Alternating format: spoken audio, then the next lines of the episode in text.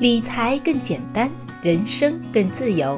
亲爱的减七理财的小伙伴，大家周五好，欢迎收听减七理财周报。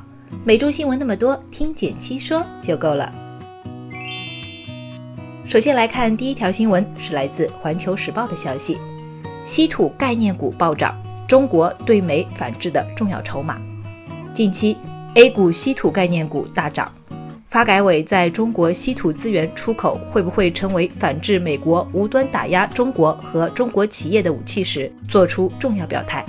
如果谁想利用我们出口稀土所制造的产品，反用于遏制打压中国的发展，那么中国人民都会不高兴的。近期，稀土行业成为了 A 股市场的热点。一方面是国家高层们去重点考察了稀土的产地及企业。另一方面是二十八号发改委作出表态，中国出口的稀土不应该成为用来遏制我国的工具。为什么稀土这么重要呢？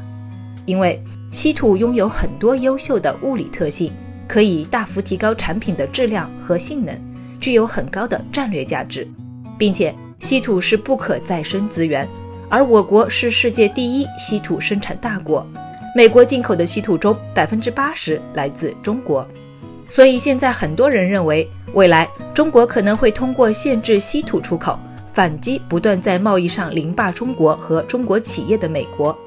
因此，近期稀土行业股价暴涨，不少公司涨了百分之五十以上。现在是否还有投资机会呢？我觉得需要冷静看待。如果真的限制出口，会推动稀土的价格上涨，但是现在并没有出台实际的措施。这一波的上涨主要由情绪驱动，没有实际的业绩增长来支撑，所以很难具有持续性。更何况现在稀土行业股价已经涨了很多，风险很大。与其去追这种不断变动的短期热点，不如安安稳稳的定投指数基金来得更加安全。第二条新闻来自中国基金报，花五点五亿买私募，结果违约无法兑付。浙江有一名投资者在中泰证券买了五点五亿的私募产品，最后血本无归，要求赔付，而中泰证券方面则回应称无法满足他的不合理兑付要求。先来解释下什么是私募基金，它和我们平时买的公募基金不一样，起投点通常是一百万起步，并且没有对外披露业绩和策略的义务。不同的私募基金之间管理水平的差距会很大。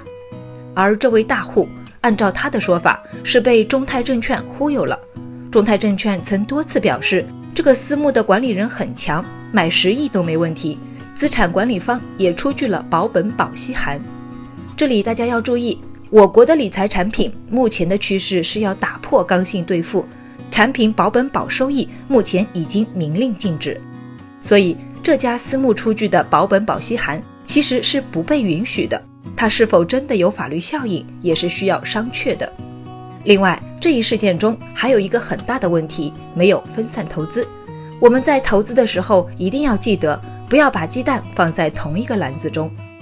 像这位大户，辛辛苦苦攒了五点五亿，就因为自己理财常识的不足而吃了大亏。小伙伴们可要引以为戒，在买理财产品之前，一定要多看产品说明书，搞清楚自己买的究竟是什么。风险等级有多大？不把这些基础要素弄清楚，不要轻易把自己的钱投出去。第三条新闻来自《二十一世纪经济报道》，年轻人多被房租掏空，一线城市一居室房租占收入六成以上。最新数据显示，在一线城市，若想一个人整租一居室，房租占收入六成以上，北上深更是高达九成以上。即使是退而选择合租，在一线城市的租房成本也达到收入的百分之三十以上。很多人年纪轻轻，钱包就被房租掏空。先给大家科普一个概念：房租收入比，它是每个月的房租占你月收入的比例，可以直接反映租房压力。从最新研究来看，现在一二线城市的一居室的房租收入比在百分之六十以上。这一数据非常惊人，很多人每个月的工资中有整整百分之六十是要用来交房租的。按照数据统计，从一居室的租金来看，三千元是分水岭，月租金在三千元以上的城市，全部在房租收入比 TOP 十中，租房压力较大。之前也有很多小伙伴和我抱怨，说租房压力太大，赚的钱根本留不住，不知道该怎么办。我觉得，如果你刚工作不久，房租压力大，很可能只是暂时的情况。